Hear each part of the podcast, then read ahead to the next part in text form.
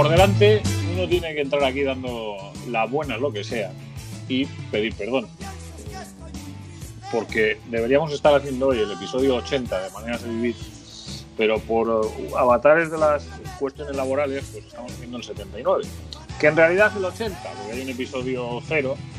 eh, y bueno, en realidad sería el 81 porque hubo uno que, que hicimos y al final lo perdimos por el camino. Eh, lo más importante yo creo es que estamos aquí, estamos en el episodio 79.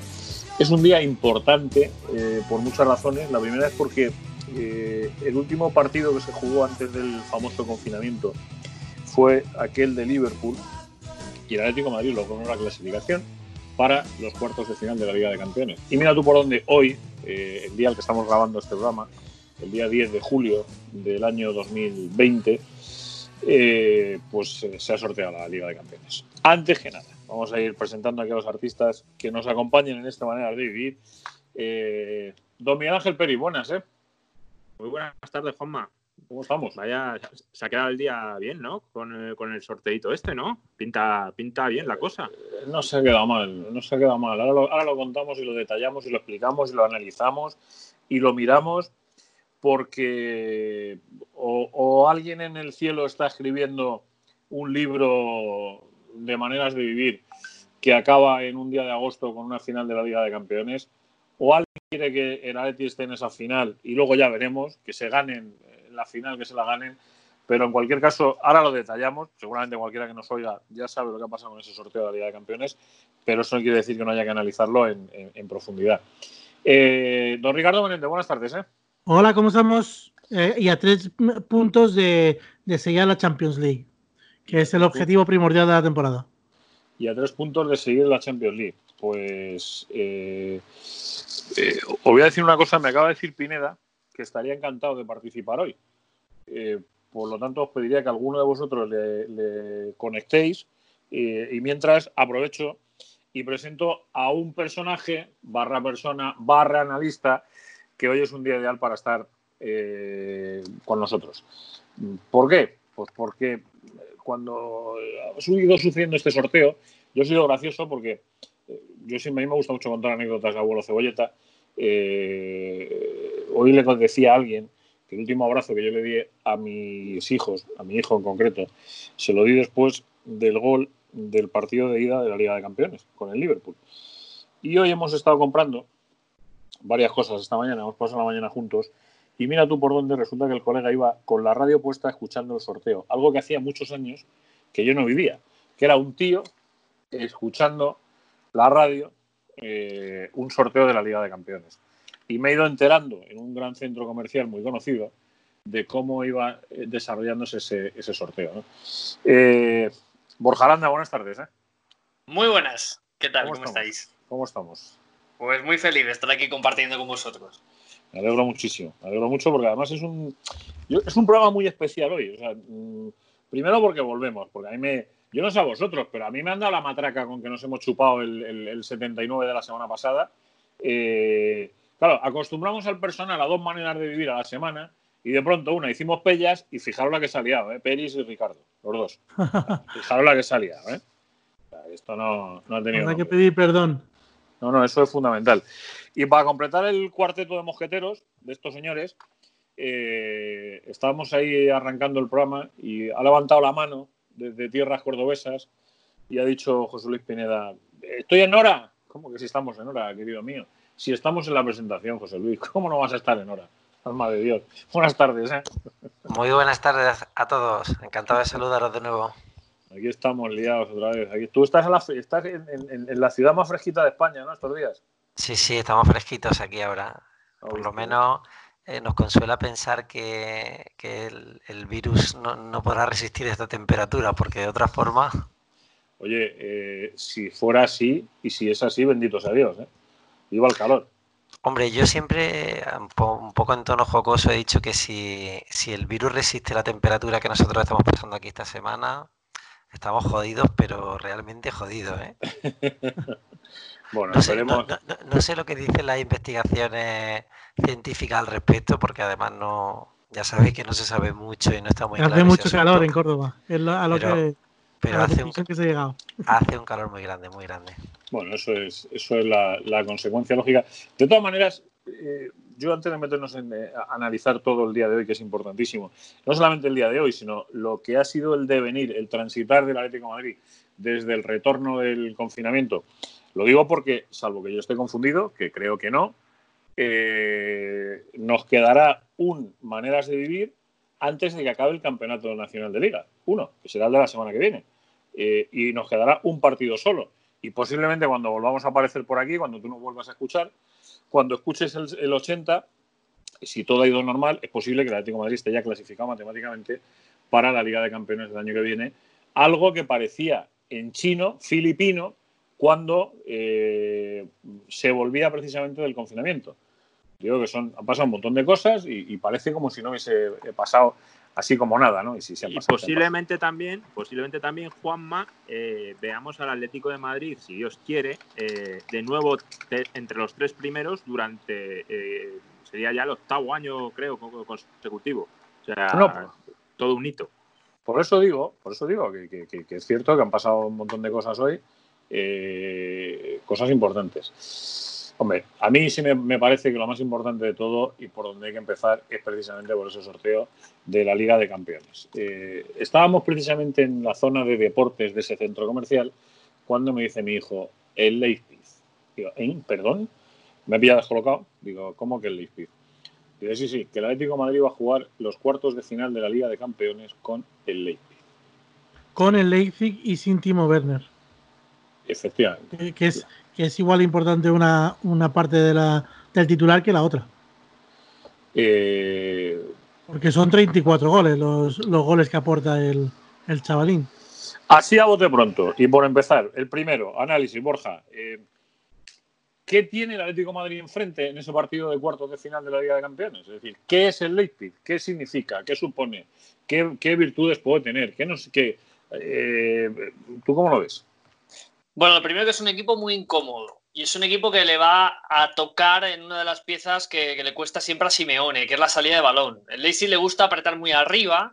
Y es cierto que la baja de Timo Werner, como bien comentaban los compañeros, creo que ha sido Ricky, es, es importantísima. Es una baja, eh, es absolutamente la línea de flotación. No tiene un delantero de confianza para poder sustituirle, porque Poulsen, el danés, que no es un goleador absoluto, Yusuf Poulsen, está lesionado y hasta finales de agosto no se prevé que pueda, que pueda participar. Es una baja importante porque digamos que sería el siguiente delantero de nivel. Luego han tenido a Patrick Schick, que están intentando cerrar con la Roma el acuerdo de que continúe y ficharlo, pero no quieren pagar la opción de compra que tenían de sobre el checo, no ha hecho unos grandes números tampoco.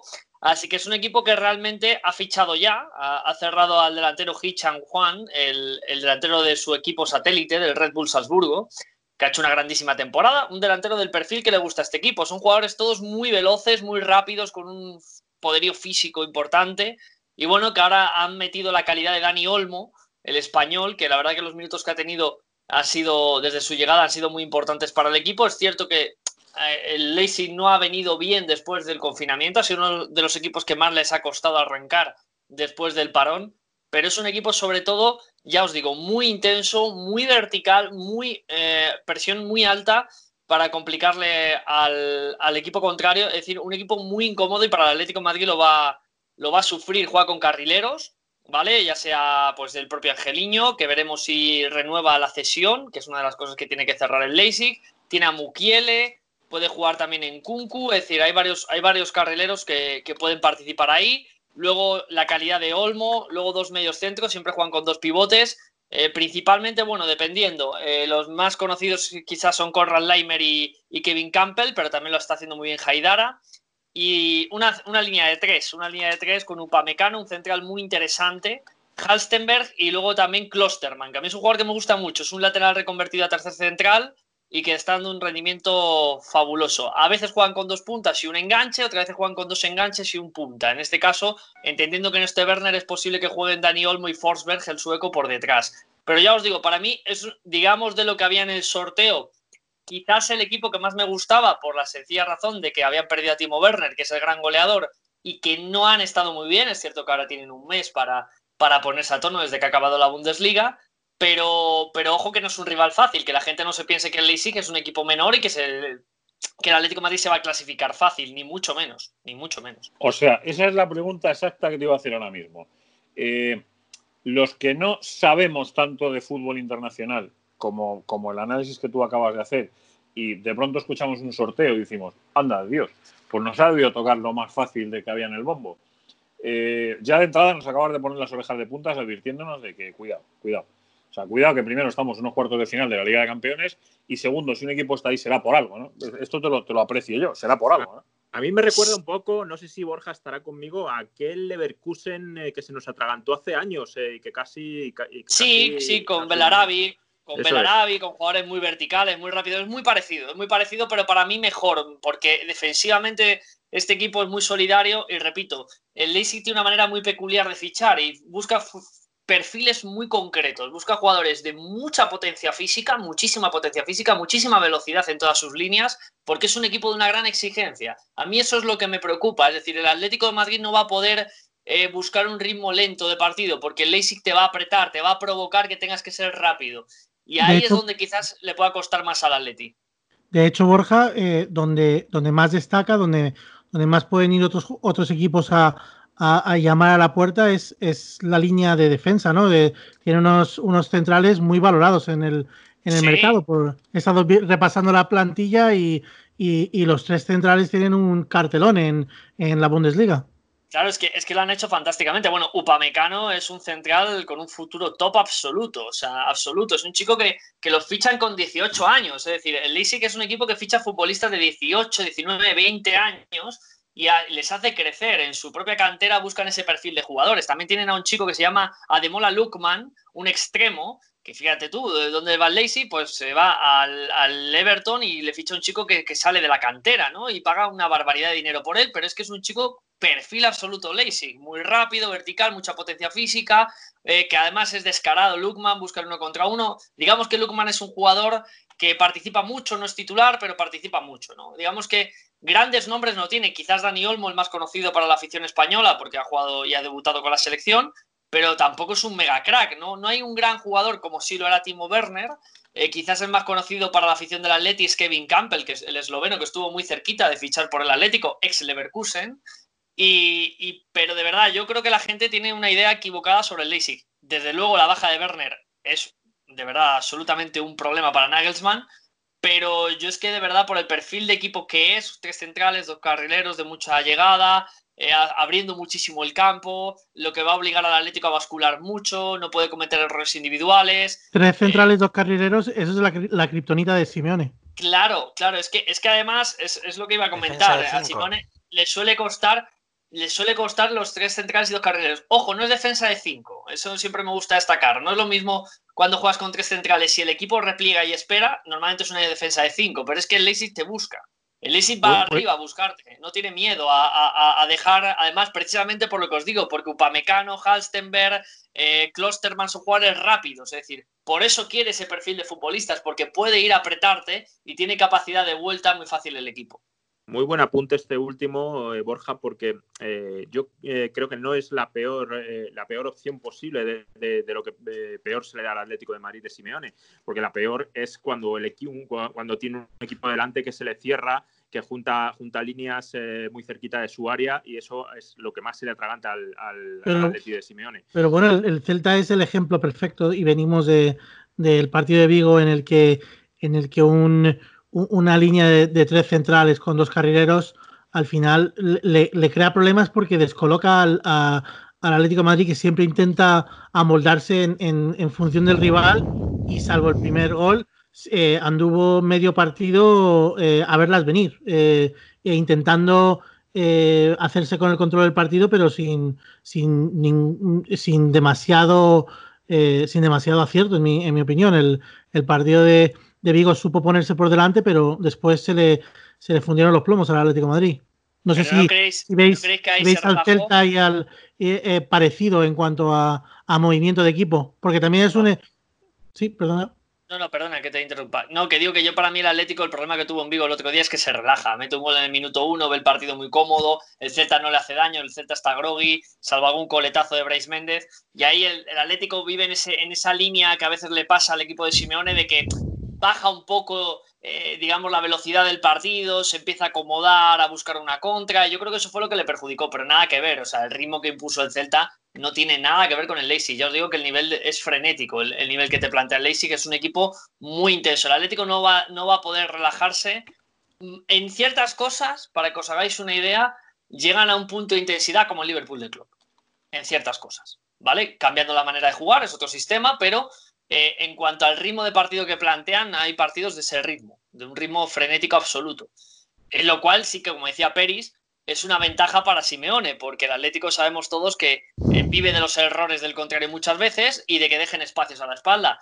Y ahí es donde el Leipzig puede sufrir algo más, porque por ejemplo Angeliño, que ha hecho una grandísima temporada y para mí ha estado nivel selección, nivel, nivel debutante en España, eh, creo que es un jugador que va muy bien para arriba, que ha mejorado mucho a nivel defensivo, pero que por ahí un Carrasco, un futbolista, un Correa, un futbolista que tenga profundidad le puede hacer daño con laterales profundos. Pero claro, para eso tienes tú que aguantar las embestidas del Leipzig. El problema que van a tener, para mí, quizás la falta de gol. Yo creo que con Werner es un equipo muy mermado de cara a gol y un equipo que le va a costar mucho más hacer gol. Joder, pues me, empiezas a preocupar, pues si estos tienen falta de gol y el Atleti tiene un día tonto de esos que, suele tener eh, en una eliminatoria de Liga de Campeones.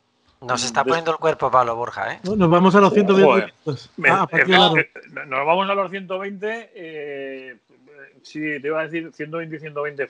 Eh, no, evidentemente no, porque eh, perdonarme que haga un inciso que es importante. Porque habrá alguna oveja descarriada que no sepa eh, cómo se va a disputar esta fase final de la Liga de Campeones. Es decir, yo imagino que cualquiera que esté escuchando un podcast está enterado. Quiero pensarlo, pero puede darse el caso de que no. O sea, puede darse el caso de que haya algún, eh, alguno que, se, que, no sepa cómo se va a disputar este, eh, esta final o esta fase final de la Liga de Campeones. digo antes de seguir pero más que nada porque no se quede nadie por el camino, ¿no? Que, no se nos, que no se nos quede nadie atrás, está muy de moda esta frasecita, que no se nos quede nadie atrás. Eh, insistir que se va a jugar en Portugal eh, en dos sedes, si no recuerdo yo mal ahora mismo, a partir del día 8 de agosto, ¿es Borja? cuando empieza? Pues ahí me pillas, no sé, no sé qué día es el que empieza. Creo que 8, creo que ocho son los partidos que faltan de octavos de final. Y, el, y el 14, 12, 13, 14. Y 15, que nosotros nos toca el 15, ya son los cuartos. Vale, pues 7 de agosto sería, serían, a partir del 7 serían esos partidos de octavos, 13, eh, 14 y 15 serían los partidos de cuartos. La mitad en el José Alvarado y la otra mitad en el Estadio de la Luz. Semifinales, ¿os, acordáis de las fechas alguno? Yo es que no me acuerdo, ¿eh? o sea, sinceramente es que no me la sé. Eh, y la final, la, final la final puede ser el 23. Sí. La final es el 23, seguro, sí. sí, y a ver, tengo por aquí, el 23 de agosto es la final, eso es confirmado, y te digo ahora mismo las semifinales. Vale, del 12 al 15 serían las eliminatorias, efectivamente. Eh, eh, bien, 18 y 19 semifinales, 18 y 19.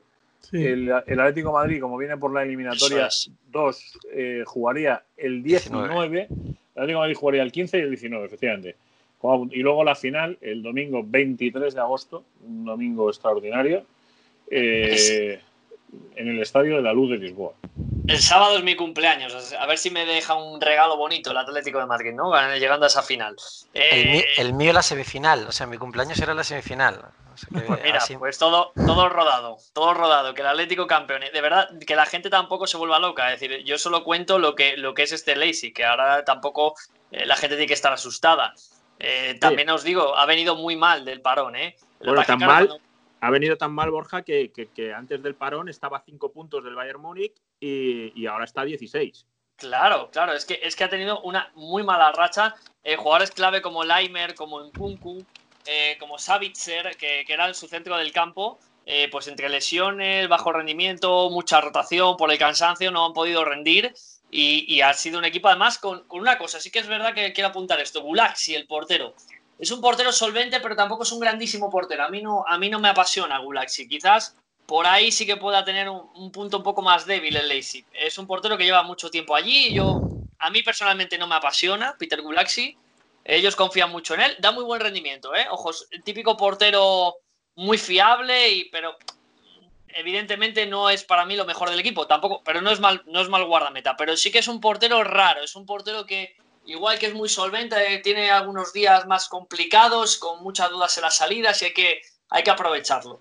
Pero repito, vamos a ver porque queda mucho hasta poder jugar la Champions. Pero este Leipzig no es tan joyita o tan perita en dulce como la gente ha pensado hoy en el sorteo, pero si nos ceñimos a cómo ha vuelto del confinamiento, evidentemente era el mejor rival posible que le podía tocar al Atlético de Madrid. A mí lo que más me mosquea es eh, la condición de favorito con la que va a ir el Atlético de Madrid, que es una condición que históricamente no se le ha dado nada bien.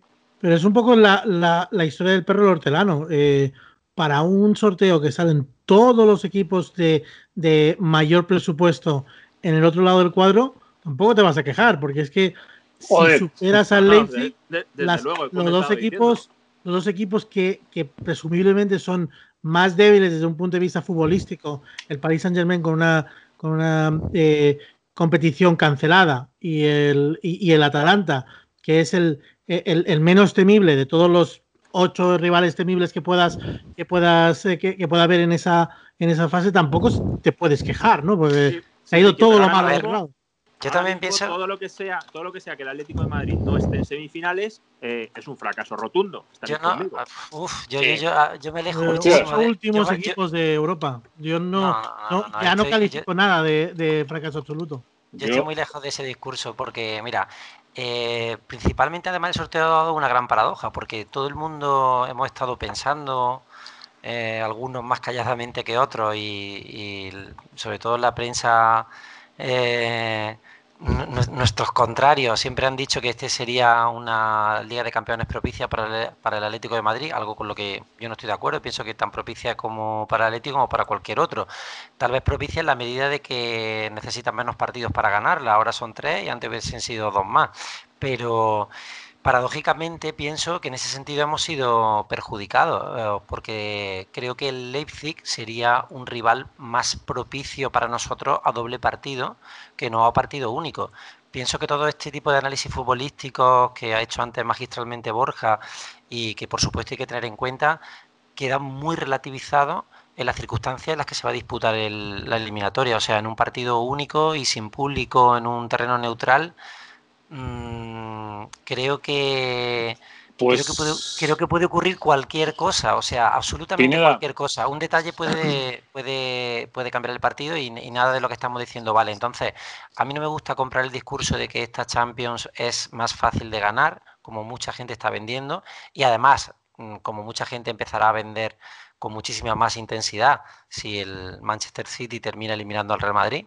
Eh, no me gusta comprar ese discurso, tampoco me gusta comprar el discurso de que esta es la Champions que tiene que ganar el Atlético de Madrid, que es ahora o nunca, que no estar en semifinales será un fracaso. Mira, yo creo que mm, nada se puede alejar más de nuestra filosofía que ese tipo de mensaje y que ese tipo de pensamiento. O sea, yo creo que eh, los sorteos siempre para mí los lo relativizo muchísimo, muchísimo, porque siempre los, los medimos en gran medida en función de la historia y del peso que tiene el nombre del rival, lo, cual luego mm, lo que ocurre en el terreno de juego muchas veces no tiene nada que ver con eso y tenemos ejemplos muy recientes.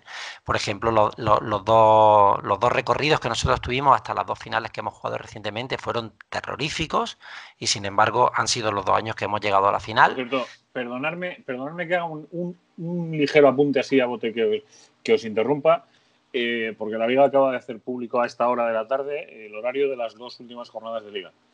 Eh, horario, como era de esperar, en principio unificado.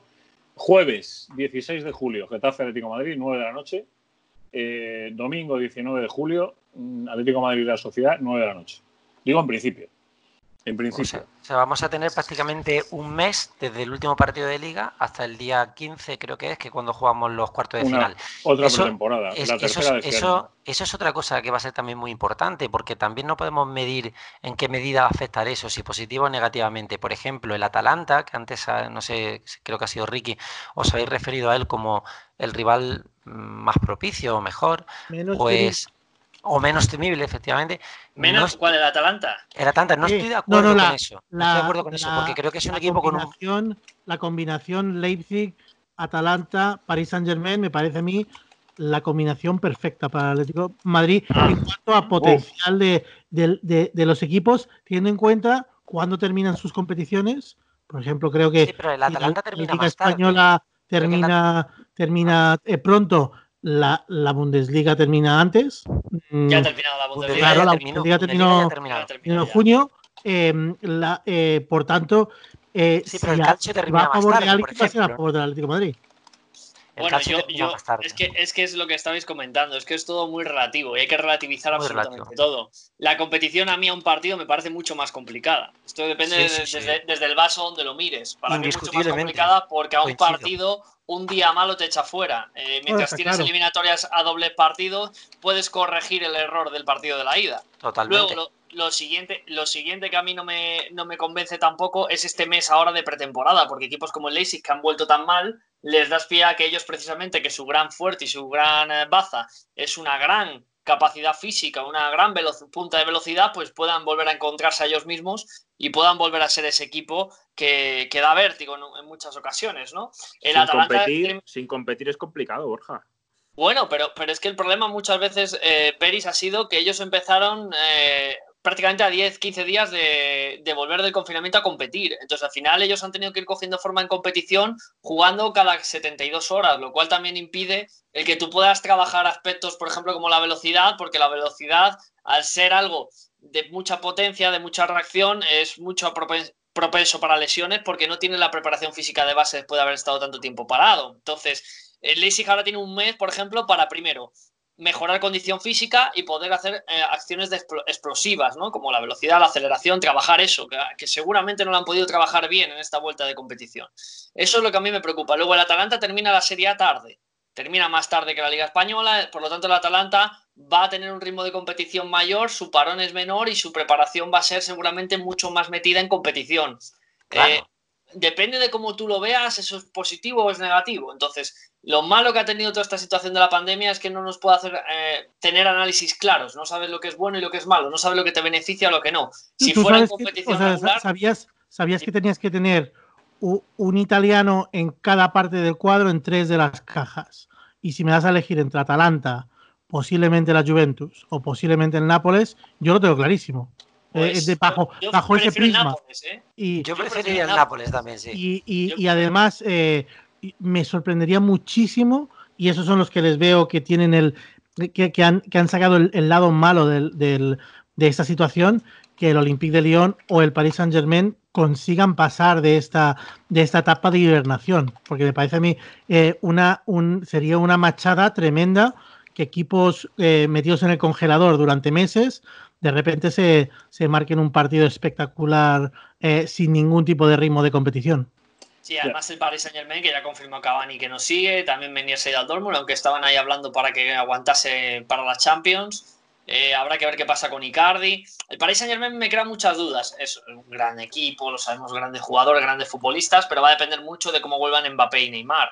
Si Mbappé y Neymar están bien y están en un momento de forma óptimo, pues seguramente va a ser un rival que aunque no esté a lo mejor al 100% por ese parón tan largo que han tenido, eh, a nivel técnico, es lo que hablamos. A un solo partido, Mbappé y Neymar te pueden ganar el partido. A un partido te lo pueden ganar. Eh, Claro. Ese es el problema también de la competición. El Lyon, pues al Lyon sí que le faltan más cosas. Mira, a mí el Lyon me duele verle porque hay un chico que se llama Bruno Guimaraes que, que, vamos, el Atlético tenía preferencia absoluta para ficharlo. Me parece un futbolista tremendo y, y está jugando allí. Me duele ver al Lyon porque, porque lo poco que le vi antes de que cancelasen la liga me apasionó. Me pareció un grandísimo jugador. Pensé que le iba a costar mucho más adaptarse a, a Europa. Es verdad que la liga francesa tiene un ritmo un poquito menor que, la liga española, pero, pero creo que es un gran futbolista. Pero el Lyon sí que le veo menos cosas. Eh, Le veo menos cosas al Lyon y habrá que ver gente como, como Depay que posiblemente pueda salir.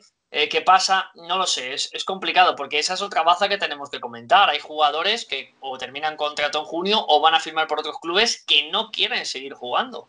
Que no quieren seguir jugando, como es el caso de Timo Werner, porque saben que se arriesgan a que si se lesionan jugando la Champions pierdan ese contrato. Entonces también habrá que ver algunos futbolistas de grandes equipos y grandes clubes que no van a jugar más. Eh, por ejemplo, James Rodríguez en el Real Madrid no va a ir convocado esta vez, habló con Zidane el otro día y tiene pinta de que no quiere jugar más porque quiere salir.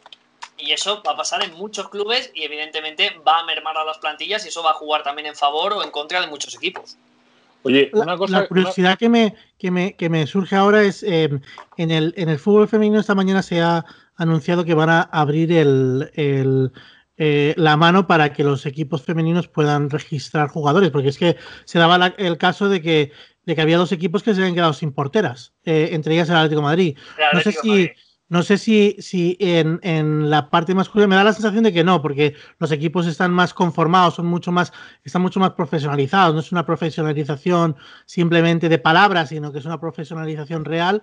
Eh, no me da la sensación de que vayan a hacer ninguna excepción al, a, a, las, a, las, reglas del juego y, y permitan, eh, permitan eh, inscribir jugadores. Pero me, Hombre, me, produce curiosidad saber qué, qué, jugadores, qué jugadores sí, no pero, van a estar. Pero Nolito ha ido por la lesión del guardameta Sergio Álvarez. Se lesionó por seis meses, lesión de larga duración y cubrieron la ficha con Nolito. Es un, está, está Juanma al, al aparato, no, no le menciones el, el, el, el, segundo timo que le han hecho al Leganés este año, porque sí, no, es, después es de lo de Braithwaite, esto, lo de Nolito ha sido más sangrante todavía. Pero bueno, el karma, el karma ha castigado al Celta, porque se ha lesionado su otro portero otros cinco meses, Rubén. Por lo tanto, se quedan con el tercer portero para tirar estas tres jornadas. Como le pase algo, tienen que tirar con el del filial.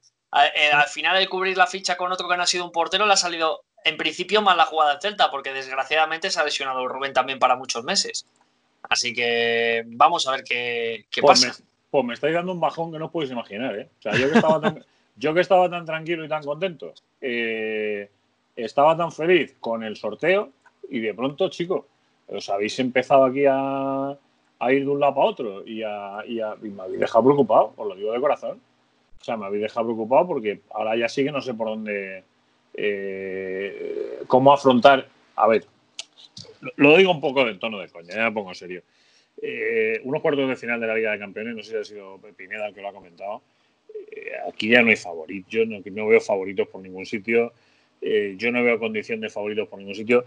Y, y, hablando más en serio todavía, después de escuchar a Borja, eh, dar las pinceladas tan hondas que ha dado de, lo que van a ser el primer rival del Atlético Madrid en cuartos de final de esa Liga de Campeones, pues chico, todavía, todavía me produce mm, menos optimismo, ¿no?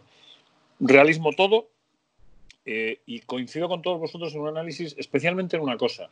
Desde el último partido de liga hasta el primer partido que vuelva a jugar el Atlético de Madrid, va a pasar un mes sin competición. Ese mes va a ser determinante y para eso, todo el mundo. Y, y, ojo, y no estamos hablando de un mes de mayo o un mes de abril o un septiembre con, con 20 graditos. No, estamos hablando de un mes en el que la preparación física se hará a primera hora de la mañana. Es decir, estamos hablando del mes en el que habitualmente arranca una temporada.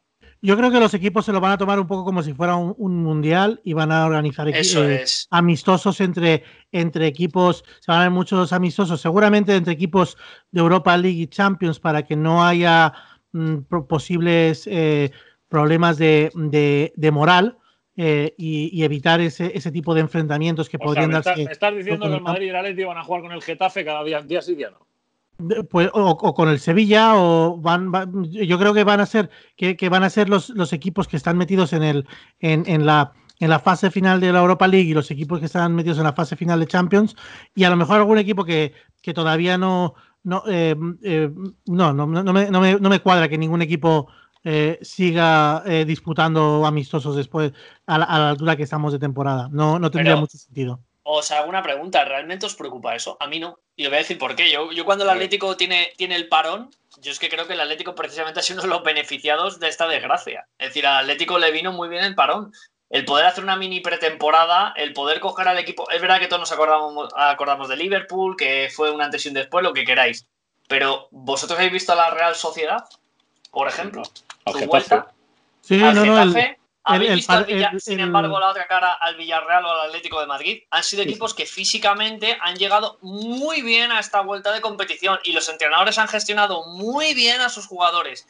Y esos equipos. El partido de Nueva York precisamente fue en, en, en mitad de una pretemporada, o al principio de una pretemporada, y, y, y, y luego se, se acusaba el, el, bajón de rendimiento, el famoso 3 a 7 de, de Nueva York, de Rutherford. Eh, fue fue precisamente cuando el Atlético de Madrid estaba más en forma, que, que, que sorprendía claro. un poco verle tan en forma tan pronto en la, en la pretemporada. Tened en cuenta, Ricky, tened en cuenta que, el profe Ortega, eh, muy criticado últimamente, sobre todo estos dos últimos años, eh, uno de sus fuertes en cuanto a preparación es en periodos cortos, ¿vale? Eh, en periodos muy cortitos. recordad cómo llegó el Atleti a aquella Supercopa de Talín, por ejemplo, cómo, cómo, ha afrontado, cómo afrontó la Supercopa anterior. En, en esos periodos cortos de próximos a la pretemporada, eh, el Atleti, de, eh, eh, siendo preparado por el profe Ortega, ha rendido muy, muy, muy alto. los, microciclos los domina el profe Ortega a la perfección. Y, yo es lo que os digo, creo que eso va a ser en favor del Atleti. Esa va a ser una de las claves del partido, indudablemente. Y pienso que, la otra clave va a estar también en, en cómo van a gestionar estos partidos los equipos eh, por el hecho de, jugarse a puerta cerrada, porque si bien es cierto que todos van a tener ya un recorrido y una experiencia eh, en, haber jugado partidos ya de esta índole, porque todos han disputado en sus competiciones locales, pienso también que no tiene nada que ver, es un partido a vida o muerte, en el que o, pasas de ronda o te quedas fuera de, la competición que todo el mundo sueña. Y aparte de la misma forma en que, o sea, de la misma forma no, con muchísima más intensidad que, que otros equipos, Leipzig, Atalanta, este, esta gente puede ver una posibilidad en este formato. Entonces, yo creo que también la manera en, que los equipos sepan gestionar esa ambición y el reponerse ante lo que pueda suceder en un partido en el que no hay público, creo que puede, puede ser también otra de las claves. Por cierto, os tengo que decir una cosa, y esta mañana lo he hablado también con mi hijo, eh, yo soy de los que está encantado con que no haya público en los estadios. No, hombre, Encantado. Juanma. Encantado. O sea, además, ahora, justifico semejante chorrada, pero lo voy a justificar. No estoy encantado que no haya gente, quiero decir. A ver si me explico. Eh, te va a llegar, te van a llegar mensajitos, pero vamos. Yo sé, pero yo, sé por, yo, creo que sé por qué lo dices. porque se escucha todo lo que se habla en el campo, lo que dicen los jugadores, lo que dicen los técnicos. Estoy viendo, estoy viendo el fútbol eh, como no había tenido posibilidad de verlo en mi vida, ¿sabes? Estoy disfrutando el fútbol como no estoy, como no había podido disfrutar en mi vida, o sea, eh, porque todo eso que estoy viendo ahora, durante muchos años lo he vivido como padre.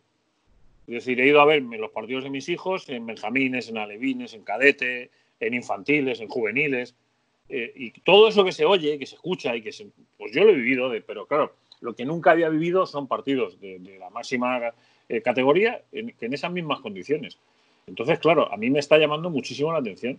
Y luego estoy viendo una cosa y esto sí lo digo y sé que me van a llevar palos hasta en el cielo de la boca, los asumo, el elemento distorsionador del público, que es un elemento distorsionador, lo que me está mm, haciendo ver este fútbol más allá del bar y más allá de determinados errores siempre en la misma dirección y con el mismo equipo, es que hay mucha, la diferencia entre los equipos se nota mucho más ahora que con público. Bueno, la, diferencia entre los equipos no. La diferencia de observación, de, de los árbitros que están haciendo el papelón de su vida. Es, de, un, de un bochorno que merece una, una denuncia continua y diaria. Es eh, probablemente lo, más flagrante que he visto en, injusticia deportiva en, toda mi vida. Yo no he visto nada tan eh, tendencioso como los arbitrajes de esa temporada. nada. Estoy de acuerdo contigo y sobre todo en, la época post-confinamiento más, porque antes del confinamiento había alguna situación del bar un poco dudosa, bueno, que podíamos a lo mejor, entre comillas, debatir. Pero es que se están viendo una serie de penaltis, una serie de acciones extrañas. Ya no entro solo en que siempre vayan a la misma dirección, que también, sino situaciones surrealistas, que, no, no serían penalti nunca y ahora son penalti. Y son penalti, ¿por qué? Porque se está prostituyendo el sistema. El mismo árbitro se va un día a ver pantallas, otro día no las quiere ver, ni, ni, ni aunque le, le echen aceite hirviendo encima. Eh, una, falta de criterio tan flagrante, tan. Es, una protección, es, una protección, entre los propios árbitros. Es decir, porque, porque, se ha hecho son, eran, eran mediocres como árbitros de campo y son penosos como árbitros de, de sala de bar. A mí me da mucho que pensar que no que todo esto no sea premeditado para, para ir aumentando la, corrupción, eh, para corromper el bar y quitárselo de encima, aunque me parecería mm, Eso dijo Fernando Vázquez ayer. Pero, me parecería una premeditación un tanto estúpida, porque pienso que el bar, el que piense que puede destruir el bar, no sé. yo te digo yo que es imbécil. Ya lo digo yo. yo. Efectivamente, porque yo pienso que, que, es imposible, no se puede, o sea, no podemos ir hacia atrás en este sentido. El bar no va a desaparecer ya. Lo que, lo que puede es ir alterándose la forma en que se usa y espero que así sea, porque desde luego eh, vamos de mal en peor en ese sentido. Es una herramienta maravillosa y es un desastre la utilización. O sea, es que eh, empezamos intentando impartir un poco más de justicia respecto de lo que se venía sufriendo con los arbitrajes y resulta que eh, después del confinamiento, como bien ha dicho Ricky, se está produciendo una locura que es que ya sabes por dónde interpretar eso. porque no puedes entender que alguien que está viendo un televisor y las mismas repeticiones que tú no intervenga o intervenga en otros casos. Por ejemplo, el otro día con el, con el, con el penalti que llamaron a ver al árbitro por la supuesta mano de Vitolo, cuando además luego te das cuenta que es el, el mismo árbitro que no quiso ver la mano de Benzema en el gol contra, no sé si fue contra Valencia o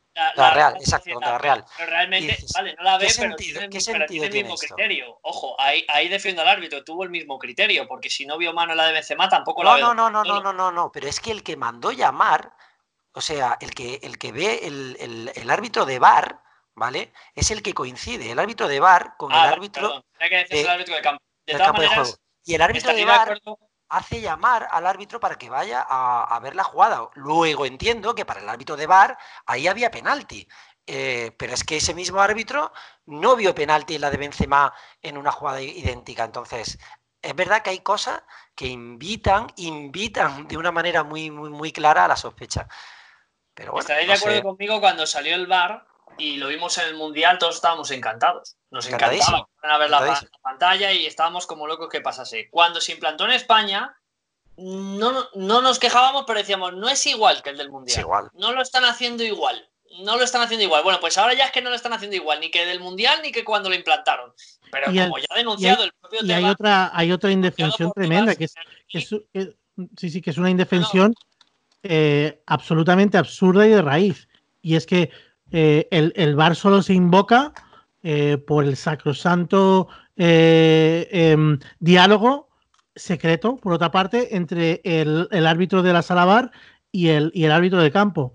¿Qué es eso de que los, equipos no puedan llamar al VAR si ven que hay una situación que les parece dudosa? Eso debería ser un, eso debería ser un, derecho de, los equipos. Que se limite a, un número de veces como los cambios, por ejemplo, me parecería bien. Si, como, como el ojo de halcón, si aciertas, eh, sigue siendo oportunidad de desafiar el arbitraje de campo. Si no, pierdes ese, eh, esa oportunidad de desafiar.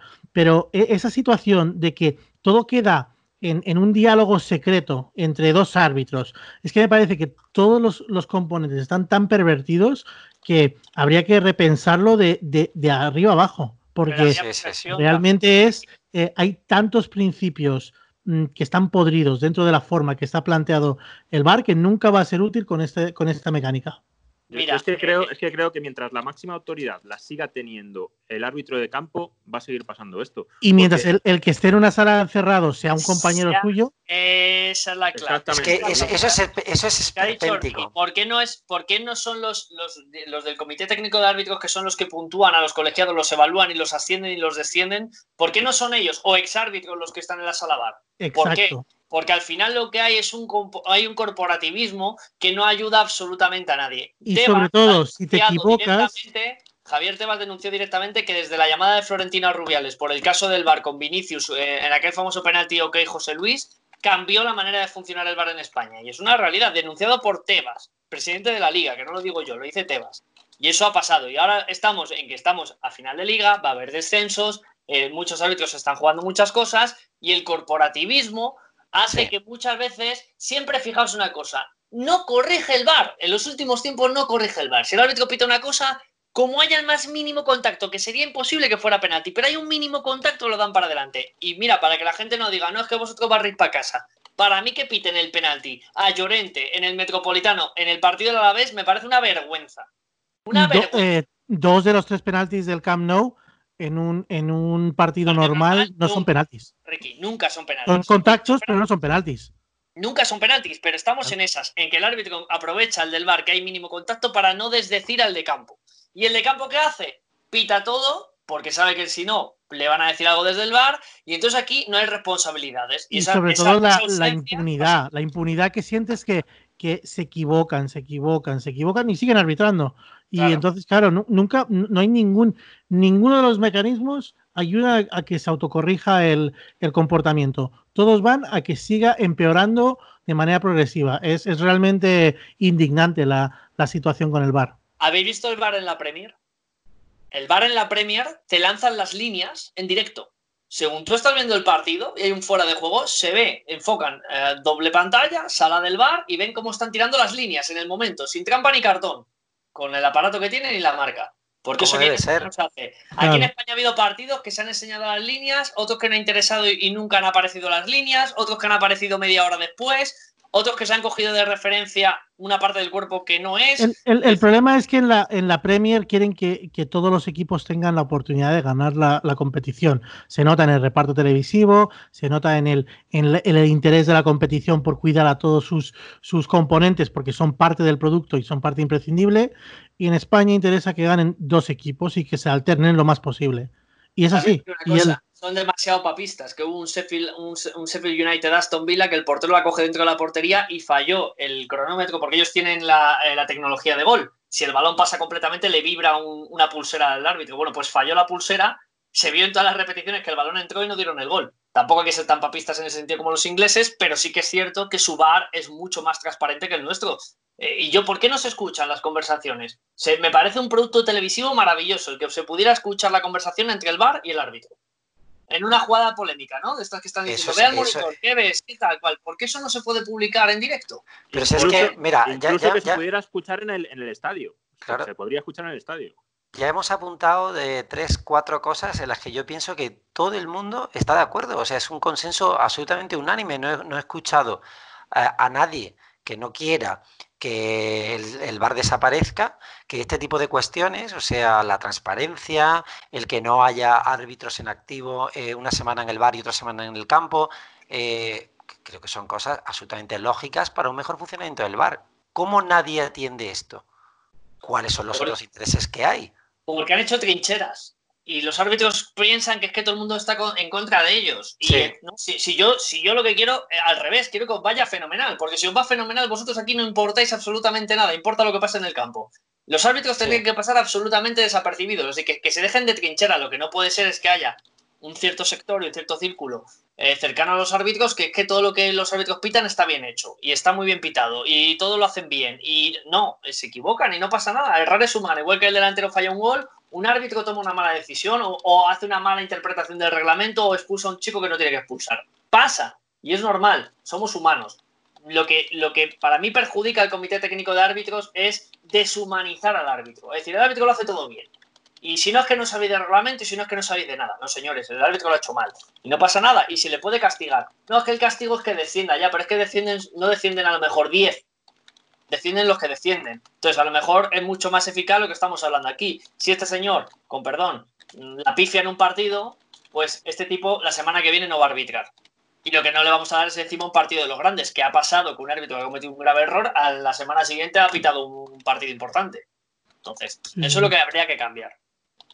A, mí no me gustaría que nos fuéramos, y, ya veo que nos acercamos a la hora peligrosamente, sin que. No, peligrosamente eh, no, es maravilloso. Ya te digo yo que luego, como oyente, que cuando salgo a andar y me pongo el podcast, eh, cuando veo que se me ha caído la hora encima, digo, joder, qué rapidito se ha pasado esto, ¿no? O sea, que esto es lo mejor que le puede pasar a alguien en la radio, es que de pronto mire el reloj y diga, Dios mío, llevamos 53 minutos de programa. Madre, madre del amor hermoso. No, Eso es, no me gustaría que nos fuéramos sin que, sin que Borja nos hiciera la, la, fría, que seguro que es el, el más preparado de la sala.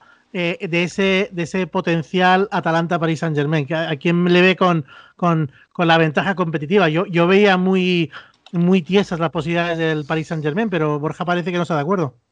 No, a ver, ojo. A día de hoy, si me dices apuesta dinero, yo tendría dudas por el sistema de competición, porque es un partido. Y el Atalanta tiene su, su gran debe en la defensa. Ese es el gran debe del Atalanta. El Atalanta de centro del campo hacia adelante es uno de los mejores equipos del mundo. No te hablo de, no te hablo de Italia, te hablo del mundo. Es espectacular el nivel en el que está Illich, en el que está Papu Gómez. Pasalic, que en su día estuvo por el Elche, por aquí, cuando el Elche estuvo en primera. Eh, cuando sale y juega Ruslan Malinovsky. Es decir, son futbolistas que están a un nivel excelso, por, evidentemente gracias a, Gasperini, a su entrenador, que está haciendo un maravilloso trabajo. Pero, pero es cierto que atrás, eh, Toló y Caldara, que a mí Caldara personalmente me gusta, y, y, el suizo ahora que no me sale el nombre porque se pronuncia eh, complicado, Jimmy City, eh, son, digamos, para mí el eslabón más débil. Es un equipo con errores atrás grotescos. Es decir, es muy valiente, es muy alegre, le gusta, eh, evidentemente, el Papo Gómez para mí es un jugador top. Para mí es un jugador top que ya por edad no va a ir a más. Es el típico jugador que ha estado infravalorado por el calcio y ahí se ha quedado en el calcio. Estuvo un par de veces cerca de venir al Atlético y reconocido por él yo creo que hubiera sido una gran incorporación. Pero ahora mismo el Papo Gómez es ese faro. Y luego encima tiene la suerte de que Duban Zapata, el colombiano, está, que se sale, pero es que luego sale eh, Muriel, el ex del Sevilla, y los pocos minutos que tiene es que enchufa por lo menos un gol.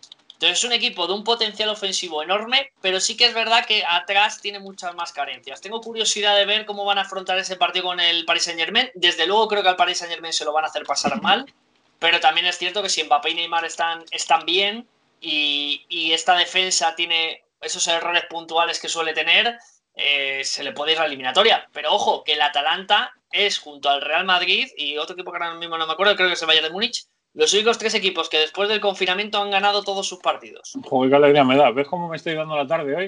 O sea, es que me, me estáis dando la tarde así como, como el que no quiere la cosa, ¿eh? y escucha, eh, es que también juega con tres centrales y dos carrileros. Pero Borja, y, y yo pensando, y yo pensando que el hecho de que estuviésemos en el lado fácil del cuadro, en el lado fácil, es como cuando se hacen los cuadros de tenis y dices, ¿por dónde van a dar? Por el lado fácil del cuadro, porque en el otro lado están Djokovic, no sé qué, tal, Sumón, vale, vale. Y yo decía, joder, pues en el, otro lado del cuadro está el City, está el Chelsea, está el Madrid, está el Barça, está el Bayern.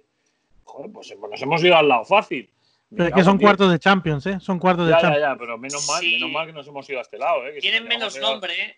evidentemente nadie hubiéramos firmado que el Atalanta iba a estar en esta eliminatoria de Champions hasta estas alturas, pero, pero es que es verdad que, es un equipo muy de autor. Eh, le pasa un poco mal Leipzig, ahora lo ha cogido Nagelsmann, y son equipos muy de autor, son equipos que no tienen grandes futbolistas, eh, estrellas mundiales, ya os digo que, que, quizás ahora mismo en el Atalanta te quedarías con Papu Gómez, que, es un poco el que destaca sobre todos, pero, pero un buen rendimiento, igual que lo está dando Ilicic.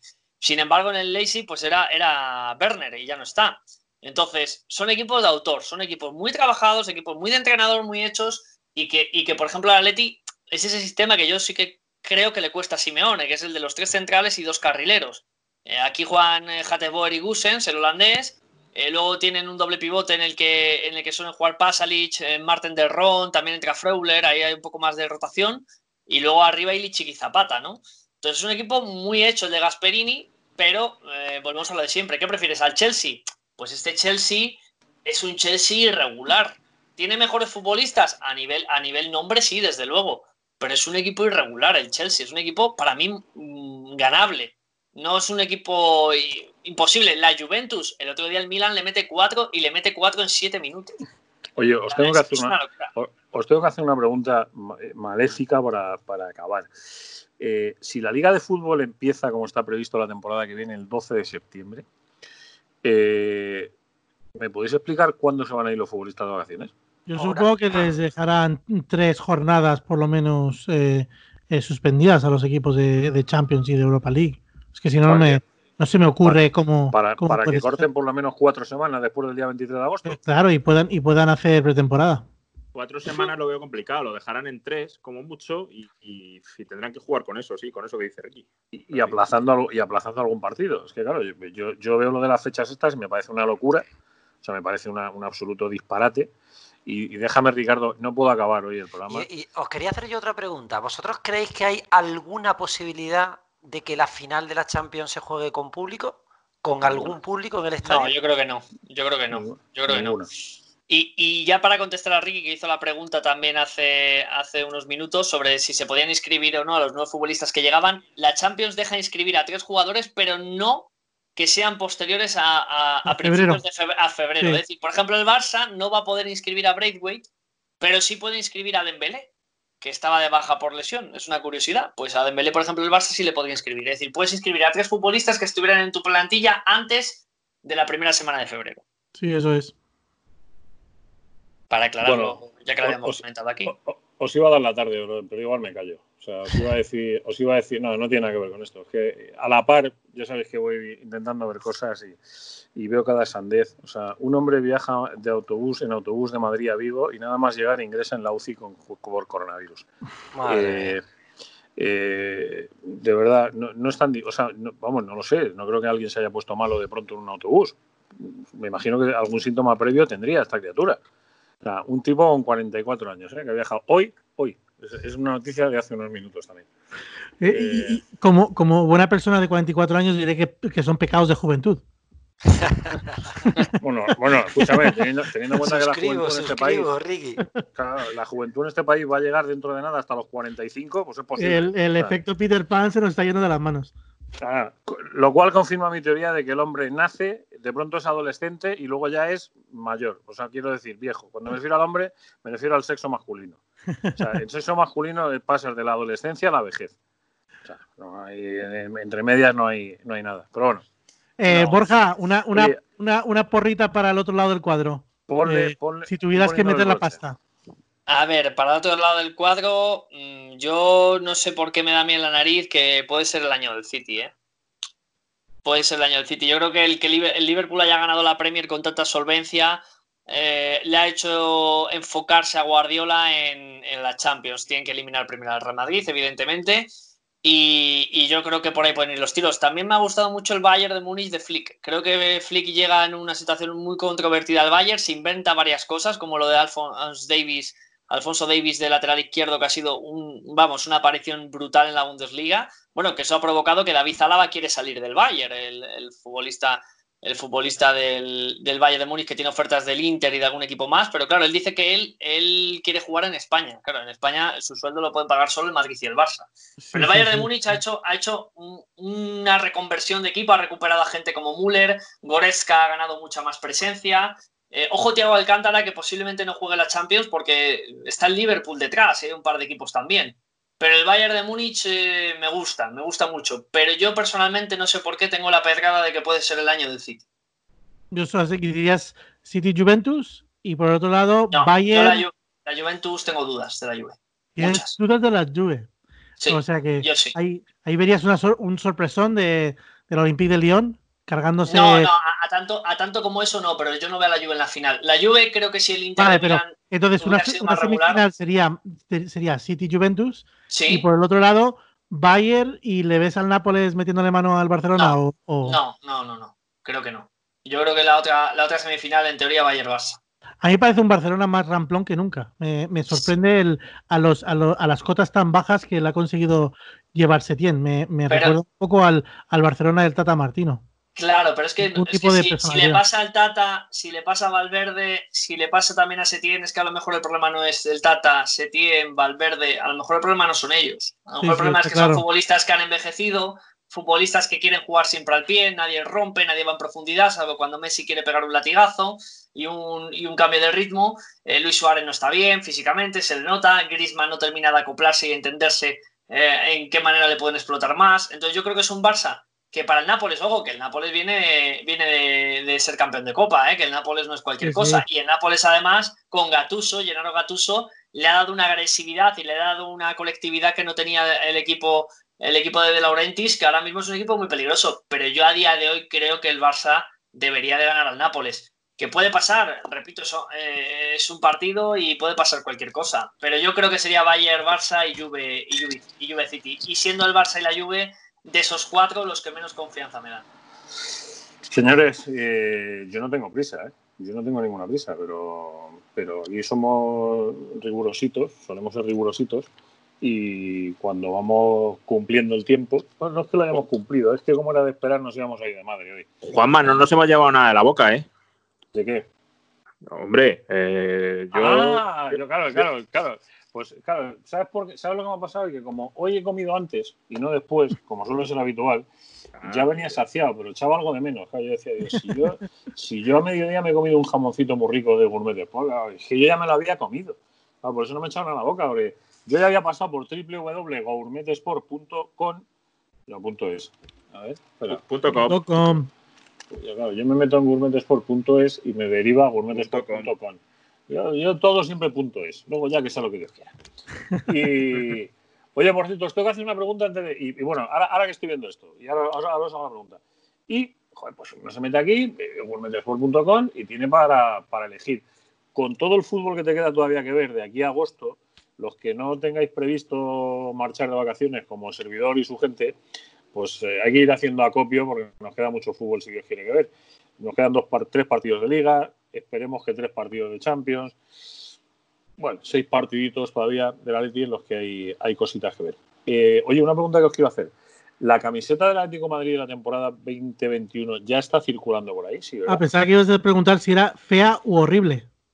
Eh, sí, es, la, del cuellecito azul o qué? La, la, de acuarela, es, un, es un kit de Aldo tú mismo. Te dan los colores por un lado el, patrón por otro y tú vas rellenando las, las rayas como te parece. Es, la que ha dicho la persona que iba conmigo en el corte inglés. Uy, perdón, la persona que iba conmigo en el centro comercial este.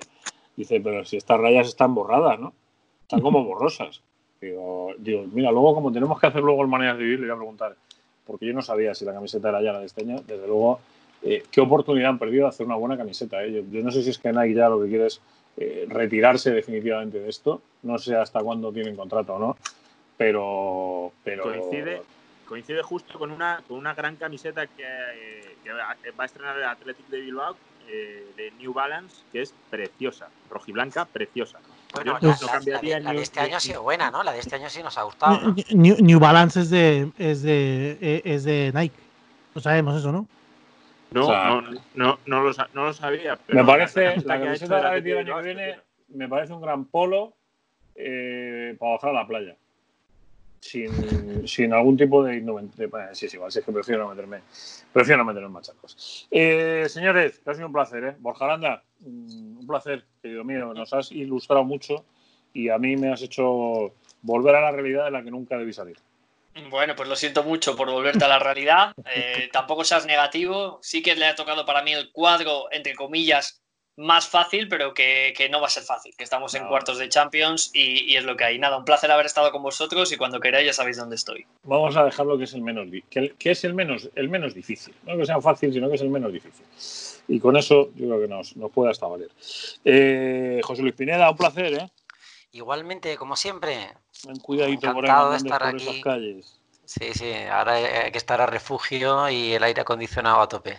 Joder, qué barbaridad los que todavía seguimos creyendo en los ventiladores, eh, palabra de honor, eh, yo creo, sigo creyendo en el efecto de los ventiladores. Pero bueno, ¿qué lo vamos a hacer? Y de los eh, abanicos. También, bendito sea. Todo, todo, todo puede servir en un momento dado, que también dan, dan su apaño, sobre todo los de, techo. Yo lo tengo en una habitación, un ventilador de, techo, y eso es una maravilla. Benditos sean los abanicos y los ventiladores siempre. Miguel Ángel Pérez, un placer, ¿eh? Igualmente, Juanma, aquí estoy yo con, el aire acondicionado a tope, eso sí, y viendo ya desde mi ventana el enorme vacío que ha dejado el de Calderón en, esa oh. explanada. El otro día pasé por el puente de Praga, giré la cabeza a la derecha, es la primera vez que lo hacía en muchísimos meses, nunca lo había hecho, eh, porque me puse de muy mala leche la primera vez que la giré, y según giré a la derecha y vi que no había nada, dije no vuelvo a girar la cabeza en mi vida por aquí. Terrible. terrible. es, doloroso, es doloroso. Ricardo Menéndez, un abrazo enorme. ¿eh? A conquistar tres puntos contra el Betis y a mirar hacia adelante. Nada, que siga la fiesta, que siga la fiesta, que el, el rojiblanquismo no para. Que, pues que empecé pidiendo perdón y acabo diciénde lo de siempre, que muchas gracias por habernos escuchado, por haber escuchado este 79 de manera de vivir, que es un placer que lo hagas y que a UPA alguien.